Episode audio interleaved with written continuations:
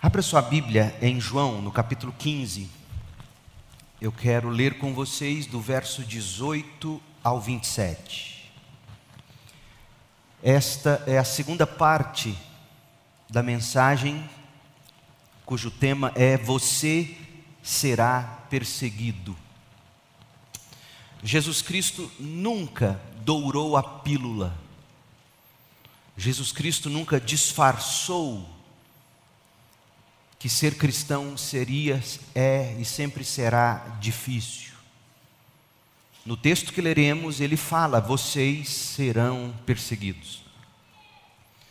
As bem-aventuranças terminam dizendo: bem-aventurados os perseguidos por causa da justiça. O cristianismo sempre se apresentou com a promessa de que não seria fácil ser crente por isso que hoje de manhã eu disse que ser crente não é para frouxos, é para gente forte no espírito.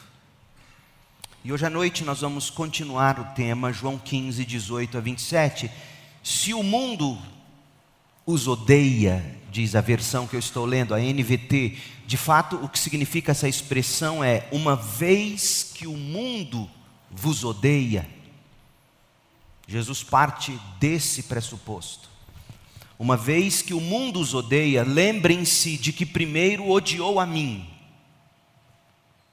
O mundo os amaria se pertencessem a ele, mas vocês já não fazem parte do mundo. Eu os escolhi para que não mais pertençam ao mundo, e por isso o mundo os odeia. Vocês se lembram do que eu lhes disse? O escravo não é maior que o seu senhor. Uma vez que eles me perseguiram, também perseguirão vocês. E se obedeceram a minha palavra, também obedecerão a sua palavra. Farão tudo isso a vocês por minha causa, pois rejeitaram aquele que me enviou. Eles, os que perseguem, não, farão, eles não seriam culpados se eu não tivesse vindo nem lhes falado. Agora, porém, não têm desculpa por seu pecado. Quem me odeia também odeia meu Pai. Se eu não tivesse realizado no meio deles sinais que ninguém mais pode realizar, eles não seriam culpados. Agora, porém, viram tudo o que fiz. E, no entanto, ainda odeiam a mim e a meu Pai. Isso cumpre o que está registrado nas Escrituras deles: odiaram-me sem motivo. Mas eu enviarei a vocês o encorajador, o Espírito da Verdade. Ele virá do Pai e testemunhará a meu respeito. E vocês também devem testemunhar a meu respeito, porque estão comigo desde o início. Essa é a palavra do Senhor. Hoje pela manhã eu apresentei estatísticas para vocês da organização Portas Abertas, que diz, isso relativo a 2020, 2021. Todos os dias, 13 cristãos no mundo são mortos por causa da sua fé. 13. Se for mantida esta média, ao final do século 21, nosso século, cerca de 500 milhões de cristãos terão sido mortos por causa da fé. Para você ter uma ideia, a população americana hoje é composta de 329 milhões. Portanto, a média, 13 cristãos mortos por dia no final do século 21 irá equivaler a, a uma América do Norte e meia de gente morta. O Brasil hoje conta 212 milhões. Se perdurar a estatística, no final do século 21, mais de duas vezes a população do Brasil inteiro terá sido exterminada, simplesmente por ser cristão. Todos os dias, doze templos ou edifícios cristãos são atacados. Todos os dias, doze cristãos são injustiçados, detidos ou presos. E pelo menos cinco todos os dias são sequestrados. Aqui no Brasil não há nada declarado, Mas a gente percebe está crescendo o medo de perseguição entre os cristãos, o que estão chamando de cristofobia. A cristofobia tem sido usada para se referir a episódios de preconceito, de discriminação contra cristãos, contra evangélicos. Embora o nosso país nunca tenha aparecido no ranking dos 50 países que mais perseguem por causa da fé. Pergunta: o que esperar? Como então reagiremos à resistência à nossa fé? Como reagiremos à oposição? Como reagiremos ao ódio e à perseguição? Nessa passagem que a gente leu, João 15, de 18 a 27, Jesus responde quatro perguntas sobre a natureza do ódio e da perseguição aos cristãos e a nossa postura como crentes odiados, perseguidos, sofredores. A primeira pergunta nós respondemos hoje de manhã: quem nos perseguirá? Quem perseguirá os cristãos? E nós vimos que o cristão será perseguido pelo mundo, versos 18 e 19. O que significa o mundo? O mundo é tudo aquilo que é movido pelo pecado, que é mantido pelo ego, que é motivado pela glória pessoal ou dos homens. Desse modo, a perseguição, o mundo que persegue a igreja, que persegue os crentes, chegará na forma de Estado, ou religião, ou filosofia, ou cultura, ou educação, vai se apresentar na forma de um estadista tirano, ou de um sábio piedoso, culto e bem vestido e instruído. E eu disse a vocês que eu creio que o anticristo, ele está longe de ser alguém que negará algum tipo de fé. Porque segundo a Tessalonicenses fala que o anticristo, o homem da iniquidade, ele vai se assentar no templo de Deus. Portanto, não me iludo tanto com um Estado que se diz totalmente ateu. Haverá algum tipo de fé e as pessoas pensando estar prestando culto a Deus, João 16, 2, elas pensando estar prestando culto a Deus, vão nos expulsar, vão nos maltratar e por fim vão nos matar. O mundo persegue os cristãos. O que, que nós devemos esperar dessa perseguição? Foi a segunda pergunta que respondemos hoje de manhã. Jesus diz que a gente tem que esperar o ódio. Eles nos odeiam, diz os versos 18 e 19. O ódio usa muitas faces. O sentimento de ódio varia de indiferença a indignação, varia da frieza do desprezo ao fogo da animosidade. Esses, esses rostos podem se fechar para nós por parte de parentes, familiares, colegas de escola, faculdade. E está claro, nos dizem que nós estamos vivendo, parentes, amigos antigos, familiares, gente de igreja que se conhece há anos, por causa de uma pequena polarização política, fecharam a cara um para o outro. Imagina no que pode dar tudo isso na medida em que essa perseguição se tornar mais intensa.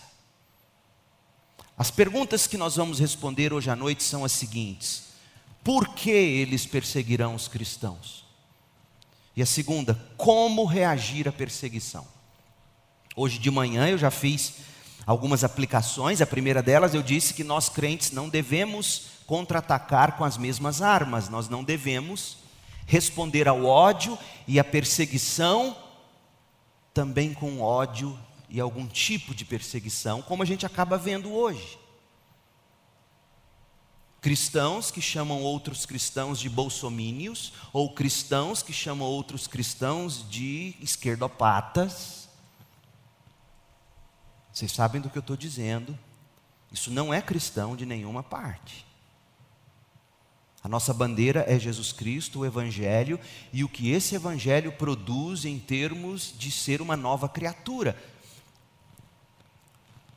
E se você ler a carta de 1 de Pedro, você vai concluir que grande parte do sofrimento que os cristãos sofrem no mundo, deixa eu te contar um segredo apostólico. João revela isso na primeira carta dele. Grande parte da perseguição aos cristãos é consequência de erro dos cristãos, de atitudes não sábias dos cristãos. Leia a primeira de Pedro e observe. Pedro chega a advertir dizendo: "Olha, cuidado para vocês não provocarem a perseguição. Não se orgulhem de serem perseguidos por causa de erro de vocês. E no mínimo, no Brasil de hoje, tem faltado, no mínimo, sabedoria a muitos crentes que estão chegando à praça pública para, entre aspas, defender a fé. Esse texto de João não poderia ser mais oportuno. E hoje de manhã eu disse: primeiro, nós não podemos responder com as mesmas armas. E disse: segundo, nós temos que acreditar que o que vai mudar esse mundo é a pequena semente da palavra de Deus. Lemos Marcos capítulo 4, que fala da semente de mostarda, que é a menor de todas, mas quando plantada, germina, floresce, frutifica, cresce e se torna a maior de todas as hortaliças. O problema da igreja evangélica é que ela não acredita no poder da palavra de Deus. A gente acha que para segurar jovem na igreja, a gente tem que colocar jogo de luz, fumaça, tem que fazer algum tipo de, de coisa diferente, porque senão o jovem não fica na igreja. O que é isso, senão você dizer a palavra de Deus não é suficiente para segurar um jovem na igreja? Se você acha que o que vai segurar jovem na igreja é você falar a gíria da moçada, você já perdeu o rumo há muito tempo. A palavra de Deus é o caminho. Ela é pequena, ela é insignificante aos olhos dos homens.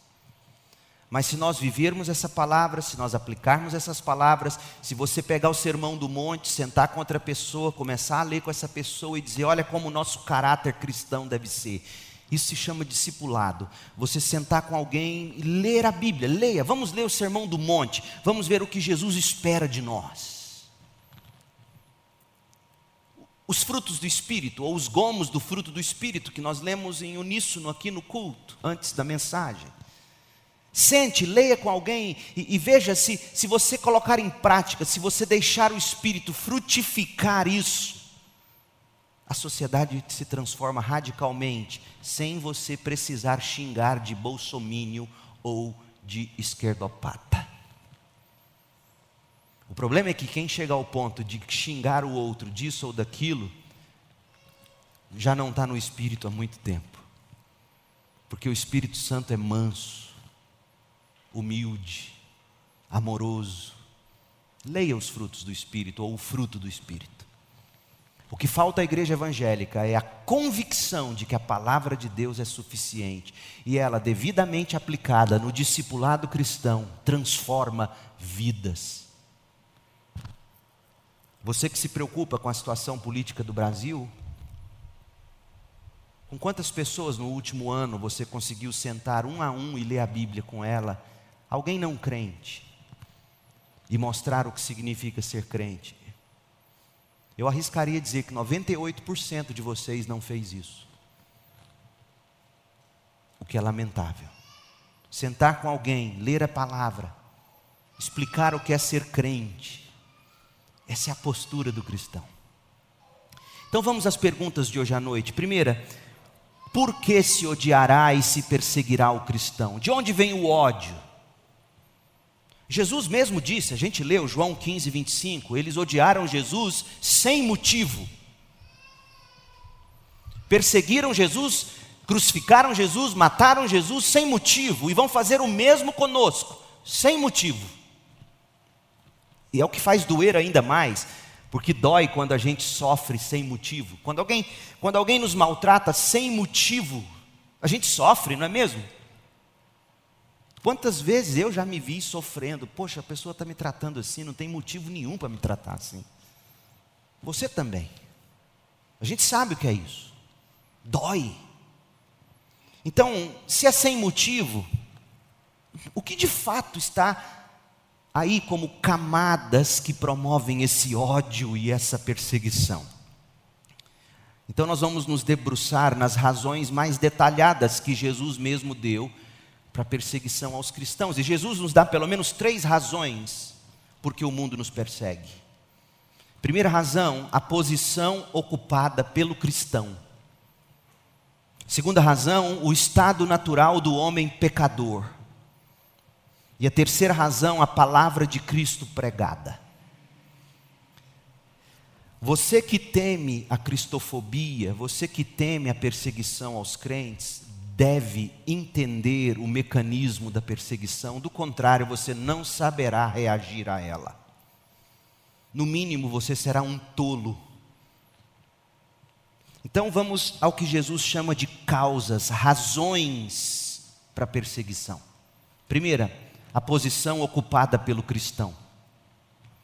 O mundo me odeia como crente, o mundo te odeia como crente, por causa da posição que a gente ocupa. Cristo nos escolheu para si mesmo, Cristo nos uniu a Deus, ou a si, pela graça de Deus, por meio da fé pessoal do cristão. E desse modo, espiritualmente falando, Cristo, quando nos nos escolhe, Deus, quando nos escolhe em Cristo, nos une a Cristo pela graça, por meio da nossa fé pessoal. Cristo, ao fazer isso, nos retira do mundo, espiritualmente falando. Fisicamente falando, nós estamos no mundo. Jesus até ora em João 17: Não peço que os tire fisicamente do mundo, mas os livre do mal. Mas espiritualmente falando, nossa pátria não é mais aqui. Olha o que diz Jesus, João 15, 18. Uma vez que o mundo os odeia, ou se o mundo os odeia, lembre-se de que primeiro odiou a mim. Aí Jesus vai explicar. O mundo amaria vocês se vocês pertencessem ao mundo. Mas vocês já não fazem parte do mundo. Eu os escolhi para que não mais pertençam ao mundo, e por isso porque eu vos escolhi, porque vocês não pertencem ao mundo, por isso o mundo vos odeia. Meu povo, nunca se falou tanto em diversidade como em nossos dias. Mas o que o mundo de fato quer não é diversidade. O que o mundo quer é uniformidade. Melhor dizendo, o mundo quer conformidade. Abre em Romanos 12 verso 12. E eu vou ler na Almeida Revista e Atualizada. Olha o que o mundo quer. E olha o que Paulo diz. E não vos conformeis com este século. O século não quer diversidade, o século, este mundo quer conformidade. Não se conforme com este período de tempo, não se conforme com este mundo, com esta realidade paralela. O mundo vive uma realidade paralela, a realidade do pecado. E Paulo diz: o mundo quer conformar você, o mundo não quer diversificar você. O mundo não quer diversidade, o mundo quer conformidade, mas vocês crentes não vão se permitir. Vocês vão se transformar pela renovação da vossa mente, para que vocês experimentem qual seja a boa, agradável e perfeita vontade de Deus. O mundo ama aqueles que se conformam ao mundo. Fátima Bernardes não vai te chamar para o encontro com Fátima para divergir dela, mas para convergir com ela. William Bonner não vai te chamar na bancada do Jornal Nacional para divergir dele, mas para convergir com ele. O mundo ama os que se encaixam no molde de pensar que é do mundo.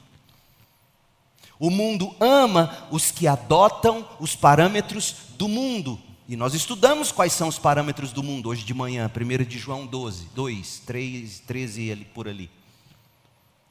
Mas o mundo odeia quem não se conforma com isso. E não se iluda, portanto, o mundo não quer diversidade, ele quer conformidade. Se você não se conformar a ele, ele vai odiar você. É por isso que em nossa nova posição, não fazendo parte deste mundo, não amando este mundo, não se conformando a este mundo, fisicamente no mundo, João 17, 11, João 17, 15, mas espiritualmente fora do mundo, espiritualmente em Cristo, espiritualmente vivendo uma vida cuja realidade é a realidade do alto, escondida em Cristo. Colossenses 3. O mundo nos odeia, porque nós não nos conformamos com Ele. Deixa eu te mostrar alguns textos que mostram na prática o que isso significa. Espiritualmente falando, nós existimos unidos a Cristo pela fé. João 15 falou isso, de 1 a 11. A gente estudou isso. Nós estamos ligados à videira verdadeira. E uma vez ligados à videira, que é Cristo, uma vez ligados a Cristo pela fé, nós recebemos vida de Cristo, nós recebemos nova vida, nós recebemos instrução, nós recebemos um novo modo de pensar, de viver, de ser, de sentir, de agir, e o mundo odeia isso. O mundo nos odeia e nos persegue porque nós nos conformamos à palavra de Cristo, não aos padrões do mundo. Jesus deixa isso claro na oração que a gente vai estudar. João 17, abra lá, deixa eu ler para vocês, a partir do verso 13. João 17, 13. Jesus vai dizer: O mundo nos odeia porque nós estamos sendo conformados à, imagem da palavra de Cristo. João 17, 13. Agora vou para a tua presença, Deus orando, falando com Deus Pai, Cristo orando, falando com Deus Pai. Agora eu vou para a tua presença, Pai, enquanto ainda estou no mundo Digo estas coisas para que eles tenham minha plena alegria em si mesmos. Eu lhes dei tua palavra, e o mundo os odeia, porque eles não são do mundo, como eu também não sou. Não peço que os tires do mundo, mas que os protejas do maligno. E eles não são deste mundo, como eu também não sou. Jesus está sendo repetitivo. Então, às vezes, quando eu sou, repetitivo, eu estou aprendendo com Jesus. Tem coisas que você tem que repetir até entender. E aí Jesus vai dizer, clara, crista, cristalinamente, por que, que o mundo nos odeia? Verso 17: consagra-os na verdade que é a tua palavra.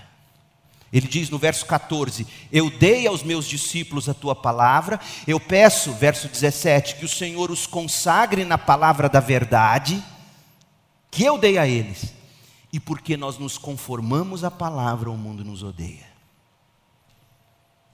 E, e nós vivemos numa época onde ninguém quer qualquer verdade absoluta regendo a nossa vida. Ninguém quer compromissos, ninguém quer votos, ninguém quer alianças.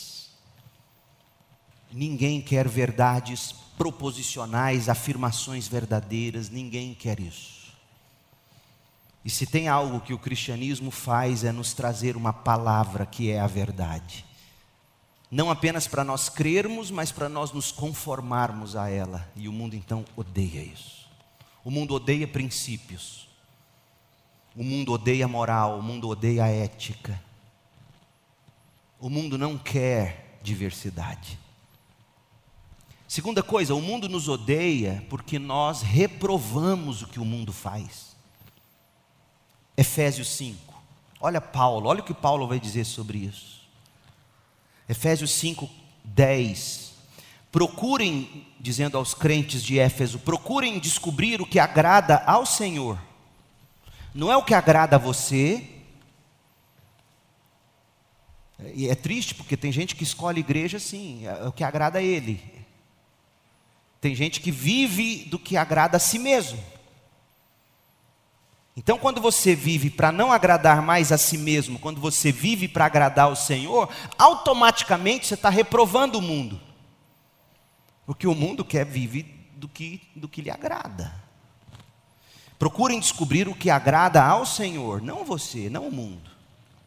Não participem dos feitos inúteis do mal e da escuridão. Paulo está falando do mundo. Antes, mostrem sua reprovação, expondo o mal, expondo a escuridão à luz. é vergonhoso até mesmo falar daquilo que os maus fazem em segredo. Suas más intenções, porém, ficarão evidentes quando a luz brilhar sobre eles, pois a luz torna visíveis todas as coisas. Por isso se diz: Desperte você que dorme, levante-se dentre os mortos, e Cristo o iluminará. Entendeu por que, que o mundo nos odeia e nos persegue? Unidos a Cristo, nós procuramos descobrir uma maneira de agradar ao Senhor, não mais a nós mesmos, não mais aos padrões do mundo.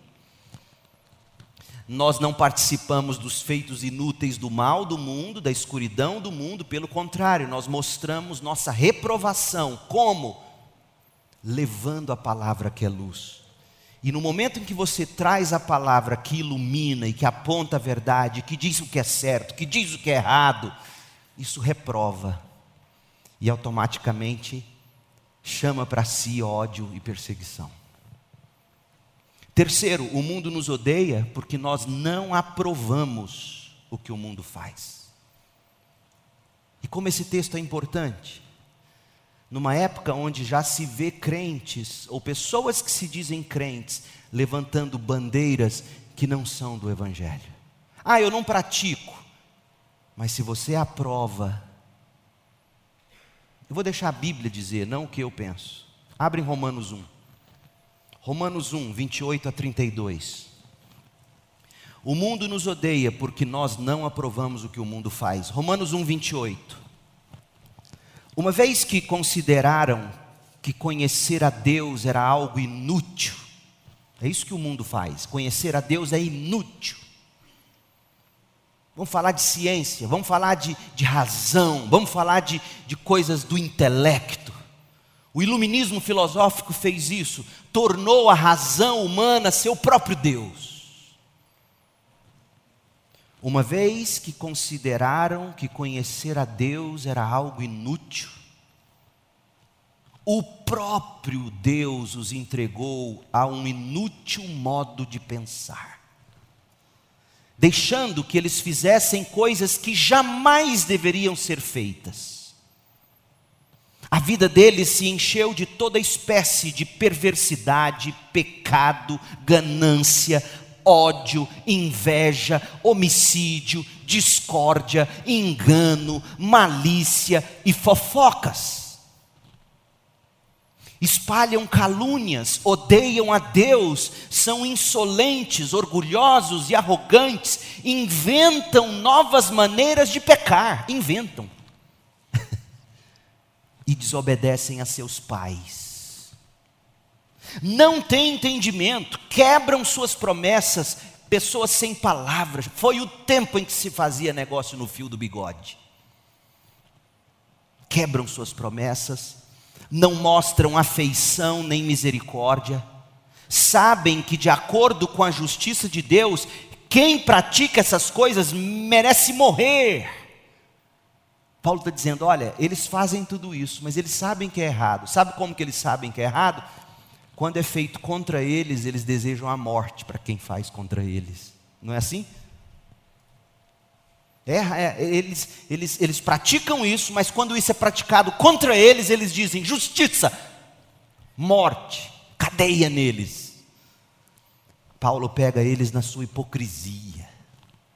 Eles sabem que, de acordo com a justiça de Deus, quem pratica essas coisas merece morrer. Ué, pastor, mas eles não acreditam na justiça de Deus. Eu sei, Paulo vai dizer adiante no capítulo 2 que, por mais que o homem negue a Deus, a justiça de Deus está lá no coração dele, que colocou no coração do ser humano o conhecimento de certo e errado. Você tem que ler a carta como um todo para você entender a lógica de Paulo.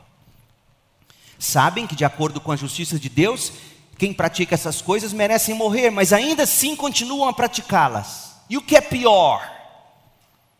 Aprovam outros a também fazê-lo, ou aprovam os que fazem, ou incentivam outros a fazer isso. Entendeu, crente? Por que, que você não pode sequer dizer, eu não sou assim, mas tudo bem. Não é pecado o simplesmente praticar. Não é pecado só o praticar, é pecado também aprovar. É pecado também conivir, é pecado também conviver, sem nenhum tipo de reprovação, sem nenhum tipo de pregação da verdade. Portanto, nós somos estranhos no mundo, nós somos estranhos ao mundo, a posição que nós ocupamos em Cristo, nossa união a Cristo pela fé, conforme João 15, de 1 a 15, nos torna odiáveis, alvos de ódio e perseguição por parte do mundo. O mundo nos persegue por causa da nossa posição em Cristo. Segundo, o mundo nos persegue por causa do estado natural do homem pecador. O estado natural do, do homem pecador, isto é, do homem não regenerado, do homem morto no pecado, é a segunda causa para o ódio para a perseguição aos cristãos. João 15, 21, veja comigo. João 15, 21. Farão tudo isso a vocês por minha causa. Veja que, em última instância, o ódio do incrédulo ao cristão não é dirigido a mim e a você. Não tome como pessoal. Não tome como pessoal. Quando se fala em fechar a igreja, em última instância, ou quando se tenta perseguir crentes, em última instância, o problema não, não sou eu ou você, é por causa de Cristo. Jesus está dizendo isso. Lembra de Samuel, o profeta, quando o povo queria um rei, e Samuel abatido, e Deus falou: Samuel, não se preocupe, o problema não é com você, eles não querem a minha soberania sobre eles, eles querem um rei para seguir a cabeça de um rei, segundo a imagem e semelhança deles, eles não querem a mim, não é a você que eles não querem. E Jesus está dizendo: farão tudo isso a vocês, mas não por causa de vocês, por minha causa. E ainda há uma razão mais subcutânea ainda, ele diz: pois rejeitaram aquele que me enviou. Em última instância, o estado natural do homem, que o faz rejeitar Deus Pai, que o faz rejeitar o Filho eterno de Deus enviado pelo Pai, faz com que o mundo persiga, aqueles que estão unidos ao Pai pelo Filho Jesus. João 15, 25. Isso cumpre o que está escrito ou registrado nas escrituras deles. Jesus, interessante que Jesus aqui chama o Antigo Testamento de escrituras deles. Como que dizendo, eles conhecem tanto essa Bíblia, ou dizem conhecer. Essas escrituras que eles dizem conhecer, dizem que odiaram-me sem motivo. Ou seja, nunca houve culpa em Cristo, nunca houve pecado em Cristo, portanto, nunca houve motivo para se odiar Cristo. Mas, para cumprir o que a Bíblia diz, João 16, 3: farão isso, farão isso que odiarão e perseguirão, João 16, 3, porque nunca conheceram nem o Pai, nem a mim. Por que, que o mundo persegue os cristãos? Por causa do estado natural do homem. Nunca conheceram Deus, nunca conheceram o Filho de Deus, não amam a Deus, não amam o Filho de Deus, e os filhos de Deus estão unidos a Cristo, então, porque eles odeiam Cristo, porque eles odeiam Deus Pai, eles odeiam os cristãos. Então, esse é um princípio muito importante. Porque quando você entende que a perseguição não é pessoal, você começa a deixar de ser passional na sua reação. E, um dos grandes pecados da igreja evangélica, ao meu ver, é ela ser passional na sua reação. É tomar como pessoal. A perseguição, em última instância, é contra o Cristo. E o Cristo não precisa de defesa. O mundo rejeita, o mundo odeia os cristãos porque ele odeia e rejeita aqueles que os cristãos representam. Meu povo, o mundo não pode nos odiar porque a gente é de direita. O mundo tem que nos odiar porque a gente é de Cristo. Quando o mundo começa a nos odiar porque a gente assumiu determinada bandeira, a gente já está perdendo a sabedoria e a gente já está provocando um tipo de perseguição e reação que o apóstolo Pedro diria: vocês deveriam ter evitado isso. O mundo tem que nos odiar, porque eles olham para nós e veem Cristo, e não Bolsonaro. E pelo amor de Deus, não digam que eu sou petista ou esquerdista.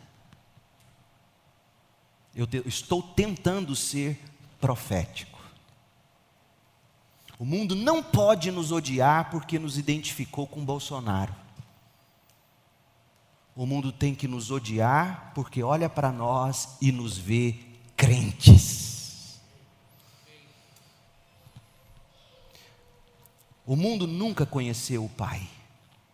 O mundo nunca conheceu a revelação natural que revela quem Deus é, pessoal, escrita de Deus. Olha, olha como o mundo seguia, Efésios 2. Efésios 2, de 1 a 3. Olha o estado desse mundo não regenerado, o estado desse homem natural, pecador. Efésios 2, de 1 a 3. Vocês estavam mortos por causa de sua desobediência e de seus muitos pecados, nos quais costumavam viver, como o resto do mundo. E como que o resto do mundo vive? Olha como isso aqui, meu povo, é contracultural. Sabe como cada pessoa que não está em Cristo vive? Olha como isso é radical. Olha como isso te leva para a forca em determinados lugares do mundo hoje. Olha como você vai ser taxado de louco, radical, fundamentalista, se você disser isso numa roda de amigos intelectualmente informados.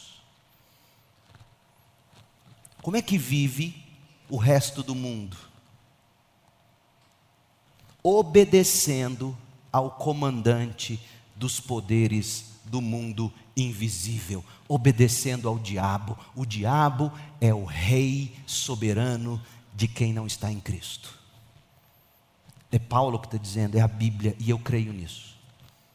Não importa se quem não está em Cristo está na igreja ou se está no mundo, se não está em Cristo, obedece ao comandante dos poderes do mundo invisível. Ele é o Espírito que opera no coração dos que se recusam a obedecer Cristo. Todos nós vivíamos desse modo antes de Cristo. Amém? Todos nós. Seu filho não crente vive nesse estado. E Deus me livre de os meus não serem verdadeiramente crentes, porque viverão ou vivem nesse estado.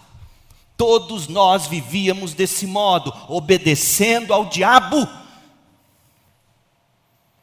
seguindo os desejos ardentes do coração, seguindo as inclinações da nossa natureza humana, éramos por natureza merecedores da ira, como os demais. O mundo nos odeia, porque eles servem a um outro rei, não é Jesus Cristo. Eles servem ao rei das trevas, eles servem ao rei do ego, o próprio ego, as próprias inclinações, eles seguem o que diz a maioria. O estado natural do homem pecador o faz odiar Deus, Deus Pai, Deus Filho e os filhos de Deus Pai.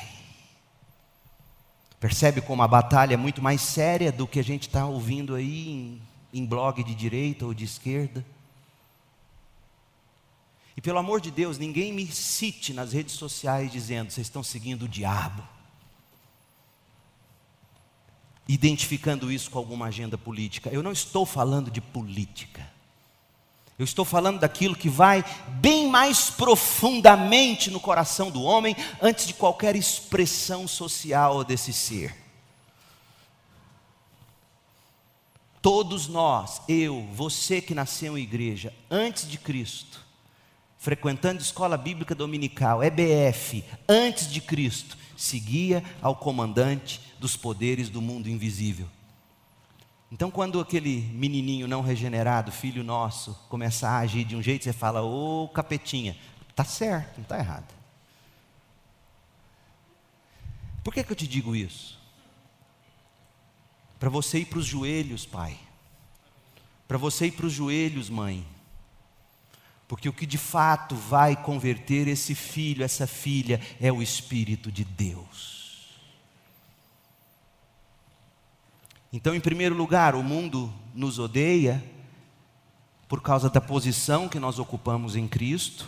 O mundo nos odeia, em segundo lugar, por causa do estado natural do homem pecador. E terceiro, por causa da palavra de Cristo que é pregada. A palavra de Cristo. Note aqui no verso 20, João 15, 20. Note qual é o oposto de, de perseguir. O oposto de perseguir é obedecer a palavra de Cristo. Então, está implícito, mas se você, se você não lê com atenção, você não vai enxergar. Por isso que a Bíblia tem que ser lida com atenção.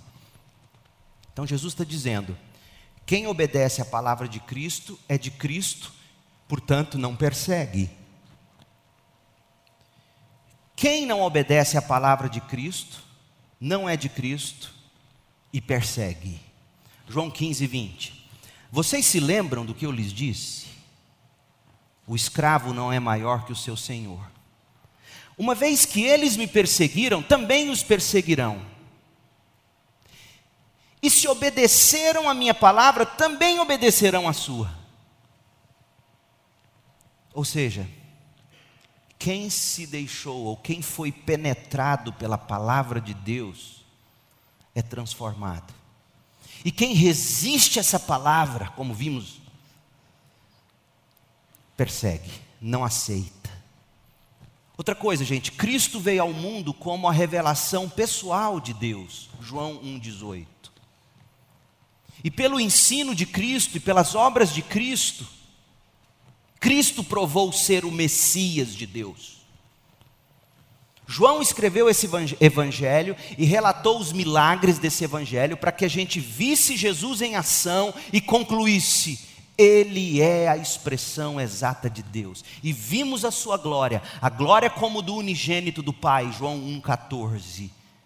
Quando ele terminou de realizar o primeiro milagre, transformando água em vinho em Caná da Galiléia, você se lembra o que João escreveu em João 2:11, e vimos a sua glória. E João 20 de 30 a 31 diz que os milagres foram selecionados por João debaixo da orientação do Espírito, escritos no evangelho, para que a gente entendesse que Jesus provou ser o Messias. O mundo, porém, se recusou deliberadamente a crer nas palavras de Jesus. E essa recusa à palavra de Cristo se manifestou de forma progressiva na vida de Cristo e se manifesta de forma progressiva na nossa. Primeiro, o ódio. João 15, de 18 a 19.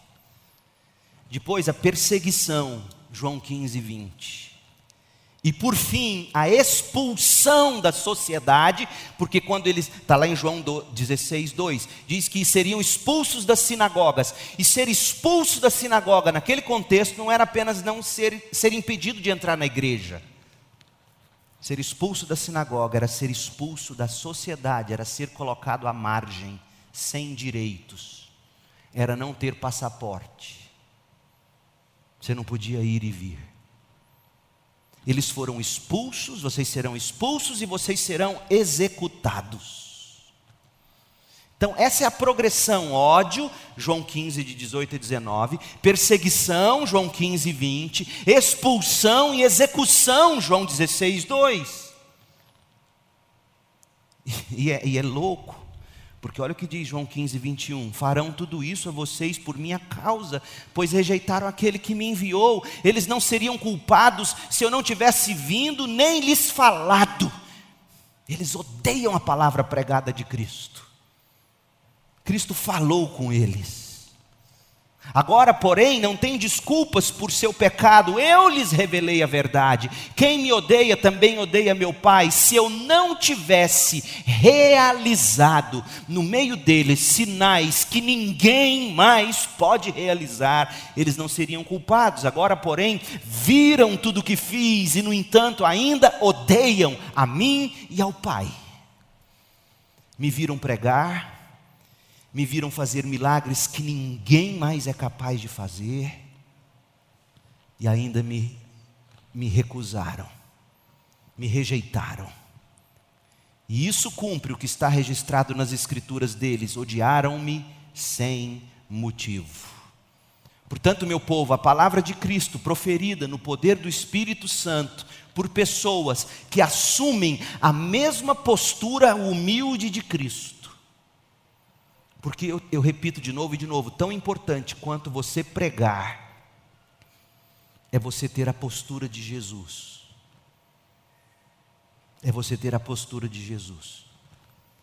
Então, quando você prega com a postura de Jesus, você provoca ódio, perseguição, é expulso e até executado porque o mundo odeia a posição do cristão em Cristo, o mundo odeia a palavra de Cristo, o mundo odeia Cristo e Deus Pai, fruto do coração não regenerado. É por isso que o mundo nos persegue.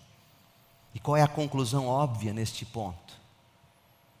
O que tem que acontecer é uma operação miraculosa do Espírito no coração deste mundo não regenerado.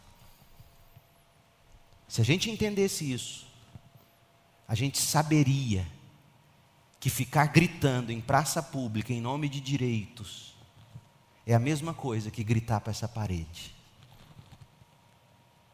Não tem vida nessa parede. Não tem vida em Brasília, não tem vida no STF. Não tem vida. Vida é promovida pela própria vida, Cristo. O que esse mundo precisa é de uma igreja intercessora, proclamadora da verdade, que vive o Espírito de Cristo. Quando fala como Cristo falou, quando serve como Cristo serviu, amando mesmo sendo perseguido. Eu me encanto com aquelas palavras de Jesus da cruz. Jesus sendo cuspido, apedrejado, escarnecido, o que, que ele faz? Oh Deus,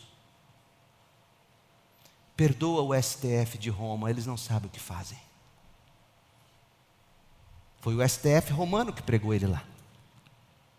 Oh Deus, perdoa esse povo aqui, fazendo o que estão fazendo contra o Filho eterno de Deus, eles não sabem o que fazem. Essa é a sua postura, crente. Seja tardio para falar e pronto para ouvir.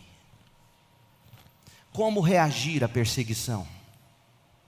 Nós vimos que o mundo persegue o cristão, nós vimos que a causa da perseguição é o ódio, nós vimos que o ódio se deve à posição que a gente ocupa em Cristo, por causa da palavra de Cristo que a gente proclama e porque, em última instância, o mundo é não regenerado. Como é que a gente então tem que reagir ao ódio? É verdade que no Brasil e no mundo ocidental como um todo, os cristãos desfrutam de séculos de relativa paz. Sobretudo nos países que foram fundados sobre princípios cristãos.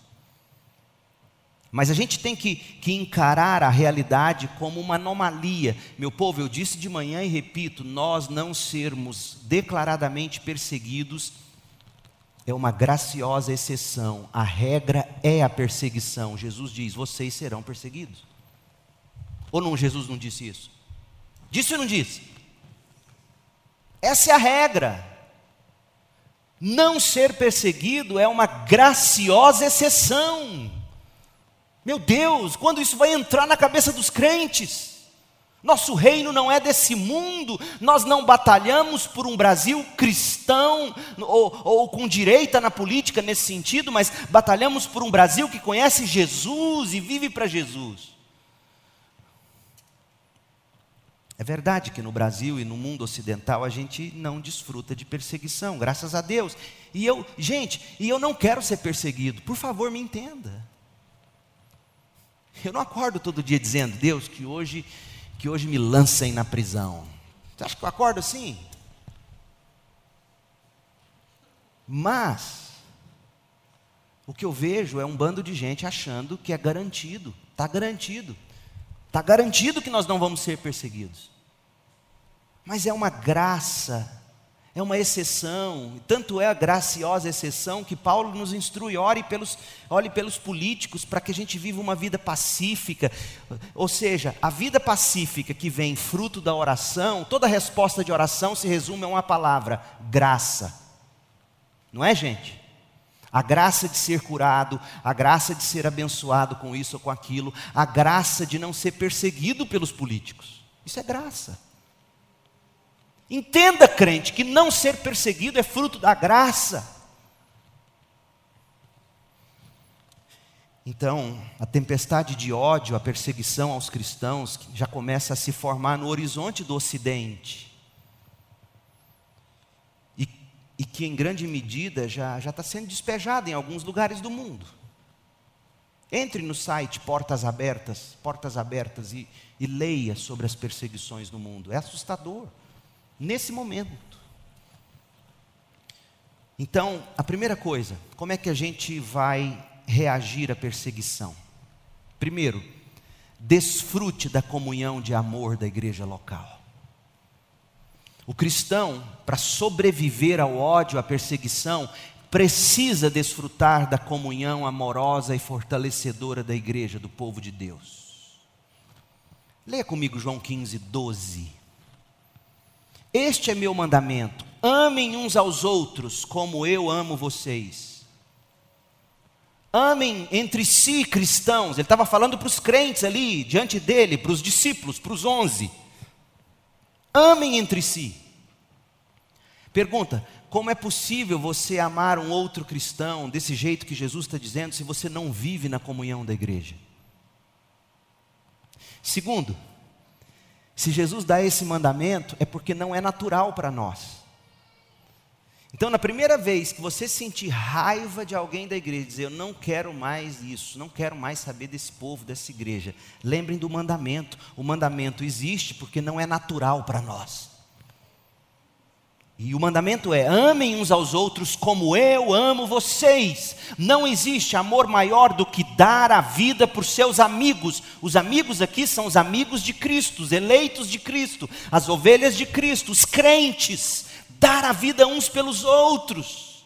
Crentes. Verso 17: Este é meu mandamento: amem uns aos outros. Por que, Jesus? Por que, que você repete tanto isso? Primeiro, porque o mundo vai nos conhecer pelo modo como nós nos amamos. Ele vai dizer isso em João 17.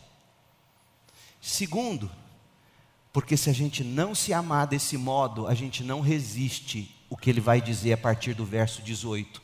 Uma vez que o mundo os odeia. No mundo nós somos odiados, na comunhão da igreja nós amamos uns aos outros. Entendeu, crente? Você precisa de comunhão amorosa. Você precisa de relacionamentos que vão encorajar você, que vão exortar você, que vão acudir você, que vão orar com você quando você não sabe nem como orar. Quando você vira um irmão passando por uma dificuldade que ele não está conseguindo, você vai inclusive abrir sua casa e dizer: vem para cá. Era uma prática dos puritanos. Às vezes, um filho insubordinado aos pais, na história dos puritanos ingleses, sabe o que eles faziam? O filho ia morar um tempo com outra família da igreja. E essa outra família ia ajudar nisso. Ô oh, meu povo, está tão longe de ser praticado entre nós. O que, aconteceu com o nosso cristianismo, meu Deus? Vocês acham que solteirão vivia solteiro na Inglaterra puritana? Uh, uh, uh viviam entre eles, com famílias, por quê? Para se ver livre de tentações, de. Hoje, cada um por si, e que ninguém me incomode. Eu quero entrar e sair da igreja sem ninguém me conhecer. E Jesus diz: não, você tem que se amar, você tem que amar uns aos outros, amar entre si. Uns aos outros, ajudando a desfrutar o amor imensurável do Pai. Jesus falou do amor do Pai em João 15, de 9 a 10 uns aos outros, ajudando a si mesmos a, a desfrutar da amizade graciosa do Filho, João 15, verso 15. Nós ajudando um ao outro a, a, a desfrutarmos da advocacia consoladora do Espírito o conselho do Espírito, o consolo do Espírito, a representação e o encorajamento do Espírito, João 15, 26. Então nós precisamos dessa comunidade de amor chamada igreja local, a sua igreja, a segunda igreja batista em Goiânia. E por isso eu insisto com aqueles que não têm vindo. Vocês precisam disso. E não se iluda, a igreja não é só o culto, não. Mas a igreja não é menos do que o culto, porque a palavra igreja no grego significa eclésia. E sabe o que é eclésia? Assembleia. Por isso a Assembleia de Deus, nesse ponto, está mais certo do que a gente, quando se chama de uma Assembleia de Deus. Risque o nome igreja e comece a dizer Assembleia, porque é isso que eclésia significa. E o que é uma assembleia, se não todo mundo daquele grupo reunido no mesmo local e no mesmo horário? Igreja não é menos que seu culto, mas é mais do que seu culto. É durante a semana vocês encorajando uns aos outros, discipulando uns aos outros, corrigindo uns aos outros, convivendo uns com os outros. Por exemplo, eu não gosto de viajar sozinho. Se eu pudesse, sempre que eu viajasse, quando eu saio para pregar, um de vocês iria comigo. Eu não gosto de ficar sozinho, eu não gosto de ficar em hotel sozinho. Crente tem que viver em comunhão, em companhia. Você precisa da comunhão de amor da igreja local que é centrada no Deus Trino, Deus Pai, Deus Filho, Deus Espírito Santo, porque somente assim você vai sobreviver ao ódio e à perseguição e à expulsão e à execução do mundo contra os cristãos. Segundo, dependa do Espírito Santo para testemunhar. Dependa do Espírito Santo para fornecer encorajamento para você, discernimento para você testemunhar a verdade. Note aqui no verso 26, João 15, 26, como a menção abrupta que Jesus faz ao Espírito Santo, no meio da fala dele sobre ódio, sobre perseguição, olha como Jesus foi intencional. Preste atenção, a NVT, João 15, 26, começa com essa conjunção, mas. É conjunção? Deve ser, ninguém falou nada mas. Ou seja, uma conjunção adversativa. Obrigado, Marcos. E é isso mesmo. Agora eu lembrei. mas, esse mais é para conectar, dizendo, com o que foi dito até o verso 25, dizendo o antídoto contra o verso 25, contra a perseguição, é que eu enviarei o Espírito Santo o espírito encorajador. Ele virá do Pai e testemunhará a meu respeito. Eu vou falar mais sobre isso domingo que vem de manhã e à noite, sobre o testemunho poderoso do Espírito, se Deus permitir. Por ora, o que você precisa apreender é que o ódio e a perseguição do mundo só serão vencidos pelas armas espirituais. Eu enviarei o Espírito para vocês sobreviverem ao ódio e à perseguição. Não é pela força, não é pelo poder, é pelo meu espírito, disse o Senhor através do profeta Zacarias. Jesus prometeu que o Espírito proveria tudo de que os crentes precisam para permanecer fiéis a Cristo. O Espírito proveria encorajamento, verdade e poder para testemunhar. E receberão poder para testemunhar. Atos 1:8 e o Espírito desceu no dia de Pentecostes. É só o Espírito Santo que poderá convencer o mundo, gente. Nós vamos ver isso em, em João 16, de 8 a 11. É só o Espírito Santo que convence esse mundo do pecado, da justiça e do juízo. E o que é que significa? Convencer do pecado, convencer da justiça, convencer do juízo. Comece a estudar sobre isso. E quando eu chegar aqui para pregar esse texto, você vai me corrigir dizendo: não foi isso que eu estudei. É o Espírito quem convence. Crente, você tem que saber, você tem que correr atrás. Você já leu, leu, leu e nunca parou para pensar: Jesus, o que, que significa convencer do pecado? O que, que significa convencer do juízo? O que, que significa convencer da justiça? É tudo o que os crentes estão tentando fazer com a força do braço. E por isso que a igreja está levando na cara. E vai ser perseguida mais cedo do que ela gostaria de ser. O nosso papel é se entregar, entregando o Filho ao mundo, o Filho Jesus. Porque foi isso que Deus Pai fez. João 3,16. Leia, leia aqui comigo. Não, não tome esse texto como um texto já batido. João 3,16: a forma como Deus entregou o Filho é a forma como eu e você temos que falar do Filho no mundo hoje. Porque Deus amou tanto o mundo. Parênteses.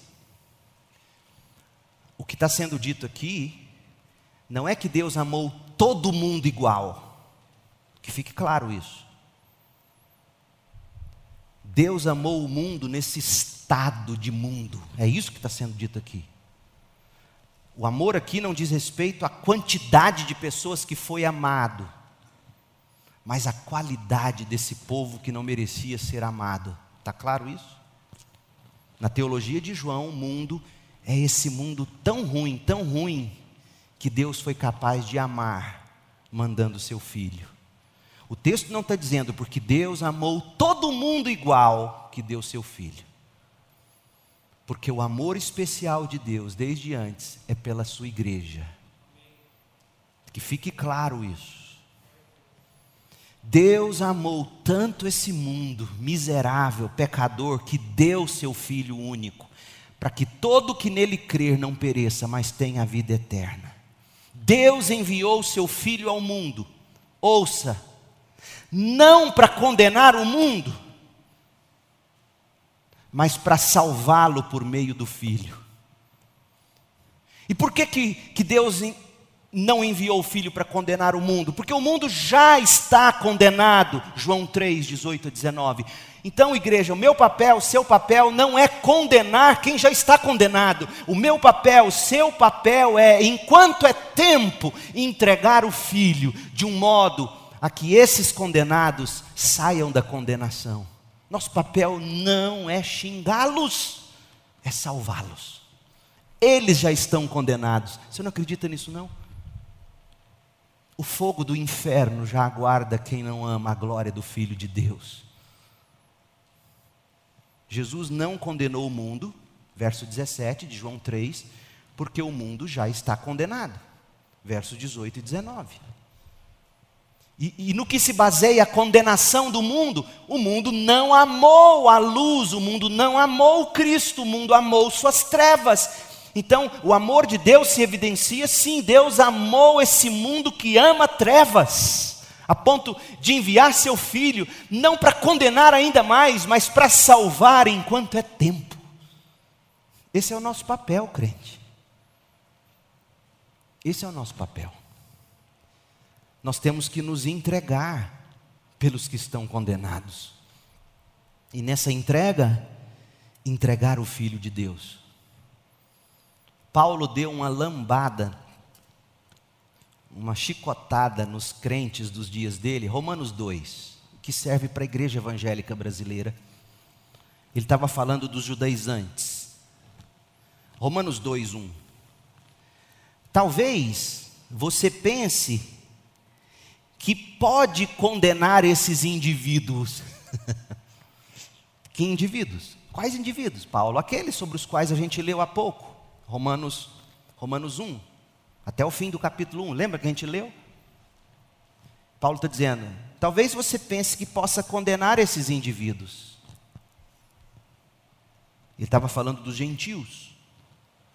Mas vocês, judaizantes, são iguais a eles e não têm desculpa. vocês crentes eram iguaizinhos a eles. Quando diz que eles deveriam ser castigados, condenam a si mesmos, porque vocês que julgam os outros praticam as mesmas coisas. Critica a perseguição aos cristãos, mas enfiam palavras de ódio. Vocês estão praticando as mesmas coisas. E sabemos que Deus, em Sua justiça, castigará todos que praticam tais coisas. Uma vez que você julga outros por fazerem essas coisas, o que o leva a pensar que evitará o julgamento de Deus ao agir da mesma forma odiosa, Igreja Evangélica Brasileira? Não percebe, Romanos 2,4, não percebe que quando Deus é bondoso, tolerante, paciente. Vocês não percebem o quanto Deus é bondoso, tolerante e paciente com vocês? Não vê que essa manifestação da bondade de Deus visa levá-lo ao arrependimento? Sabe o que está faltando dos crentes no Brasil com medo de serem perseguidos? Está faltando nos crentes a atitude de Deus para conosco. Está faltando nos crentes bondade, tolerância e paciência.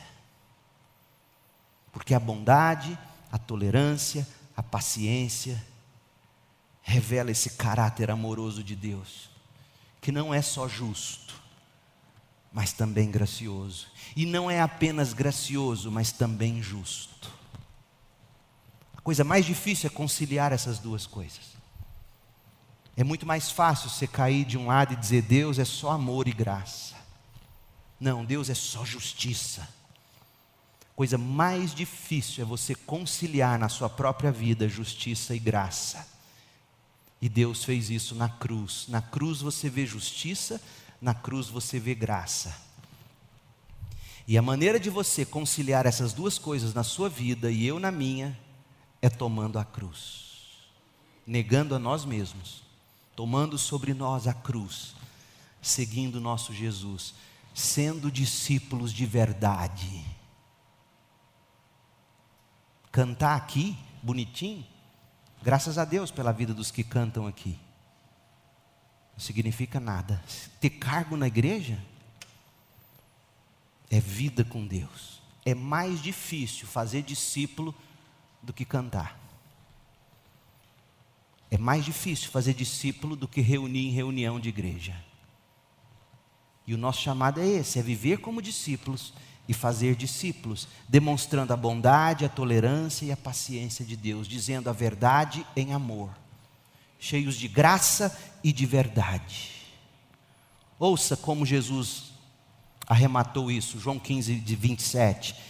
E vocês também devem testemunhar a meu respeito, porque estão comigo desde o início. Ou seja, vocês conhecem a minha palavra,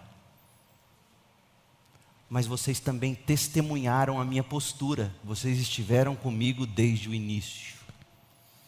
Tem muito crente que conhece a palavra, mas não conhece a postura.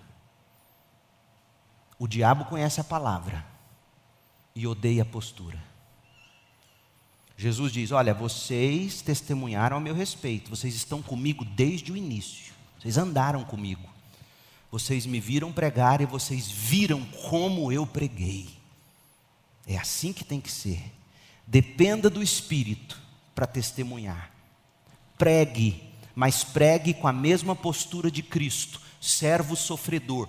Pregue com toalha na cintura, com bacia pronta para lavar os pés em face do ódio e da perseguição, menos grito e mais graça, menos condenação e mais compaixão, menos briga e mais bondade, menos pirraça e mais paciência. Afinal de contas, o Espírito de Deus, pela palavra de Cristo e a postura cristã dos crentes, é quem convencerá o mundo do pecado, da justiça e do juízo. Pedro entendeu isso. Quer ver? 1 de Pedro 2. Pedro entendeu isso. eu tenho que pregar com a postura de Cristo. Eu tenho que pregar com a postura de Cristo. Menos grito e mais graça, menos condenação e mais compaixão, menos briga e mais bondade, menos pirraça e mais paciência. Como Pedro? 1 de Pedro 2, 21. Porque Deus os chamou para fazerem o bem, mesmo que isso resulte em sofrimento. Jesus não nos chamou para fazer o bem apenas para quem pensa como a gente. Chamou para fazer o bem, mesmo que isso resulte em sofrimento, pois Cristo sofreu por vocês. Cristo é seu exemplo. Sigam seus passos, sigam a sua postura. Ele nunca pecou, nem enganou ninguém, não revidou quando foi insultado nem ameaçou se vingar quando sofreu, mas deixou seu caso nas mãos de Deus, que sempre julga com justiça. Cristo carregou nossos pecados em seu corpo na cruz, a fim de que morrêssemos para o pecado e vivêssemos para a justiça. Por suas feridas somos curados. Vocês eram como ovelhas desgarradas, mas agora voltaram para o pastor, o guardião de sua alma. Oh, meu povo Cadê esses crentes que, quando são atingidos, não revidam, quando são perseguidos, não devolvem na mesma força? Você será perseguido, crente, prepare-se. Recalibre-se diariamente, recalibre-se dominicalmente na comunhão de amor da igreja, reverbere a palavra de Cristo com a mesma postura de Cristo, a obra é dele através de nós. Você se lembra o que João 1 diz sobre Jesus? Ele veio para, os que, para o que era seu, João 1, de 6 a 13, mas os seus não receberam. E ele continuou pregando com aquela postura de bondade, tolerância e paciência. E ele continuou pregando, e eles o odiando, e eles o perseguindo. Veio para seu, mas os seus não receberam mais. A todos quantos o receberam, ele deu a eles o poder de se tornarem filhos de Deus.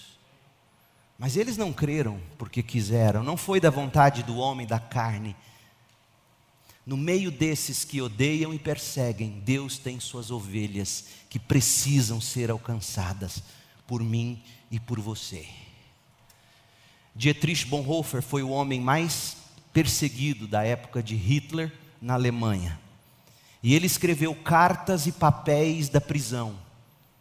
E alguns, alguns guardas alemães simpáticos àquela resistência cristã a Hitler colecionou esses papéis que ele escrevia, e num dos papéis ele escreveu o seguinte, e eu concluo com essa palavra dele. Eu creio que Deus vai nos dar a força de que precisamos para nos ajudar a resistir a todos os momentos de angústia. Mas Deus nunca dá essa força com antecedência, para que não confiemos em nós mesmos, em vez de apenas nele.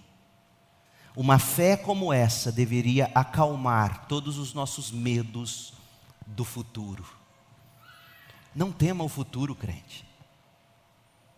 Quando chegar a hora de sermos de fato perseguidos, Deus nos dará a graça para aquele momento, porque as misericórdias do Senhor se renovam a cada momento.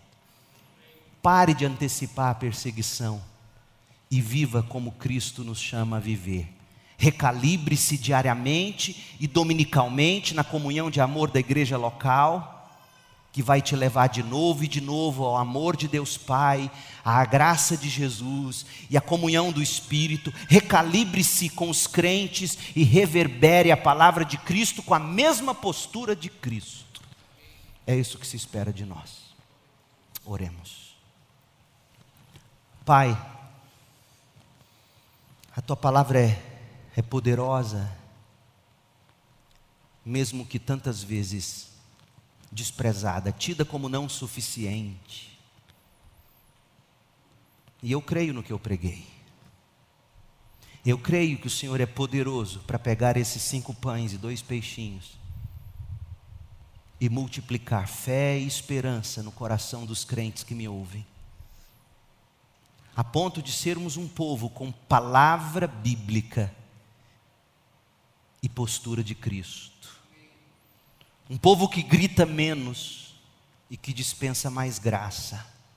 Um povo que briga menos e demonstra mais bondade. Ó oh Deus, não estamos aqui para condenar, o mundo já está condenado. Estamos aqui para buscar e salvar os perdidos.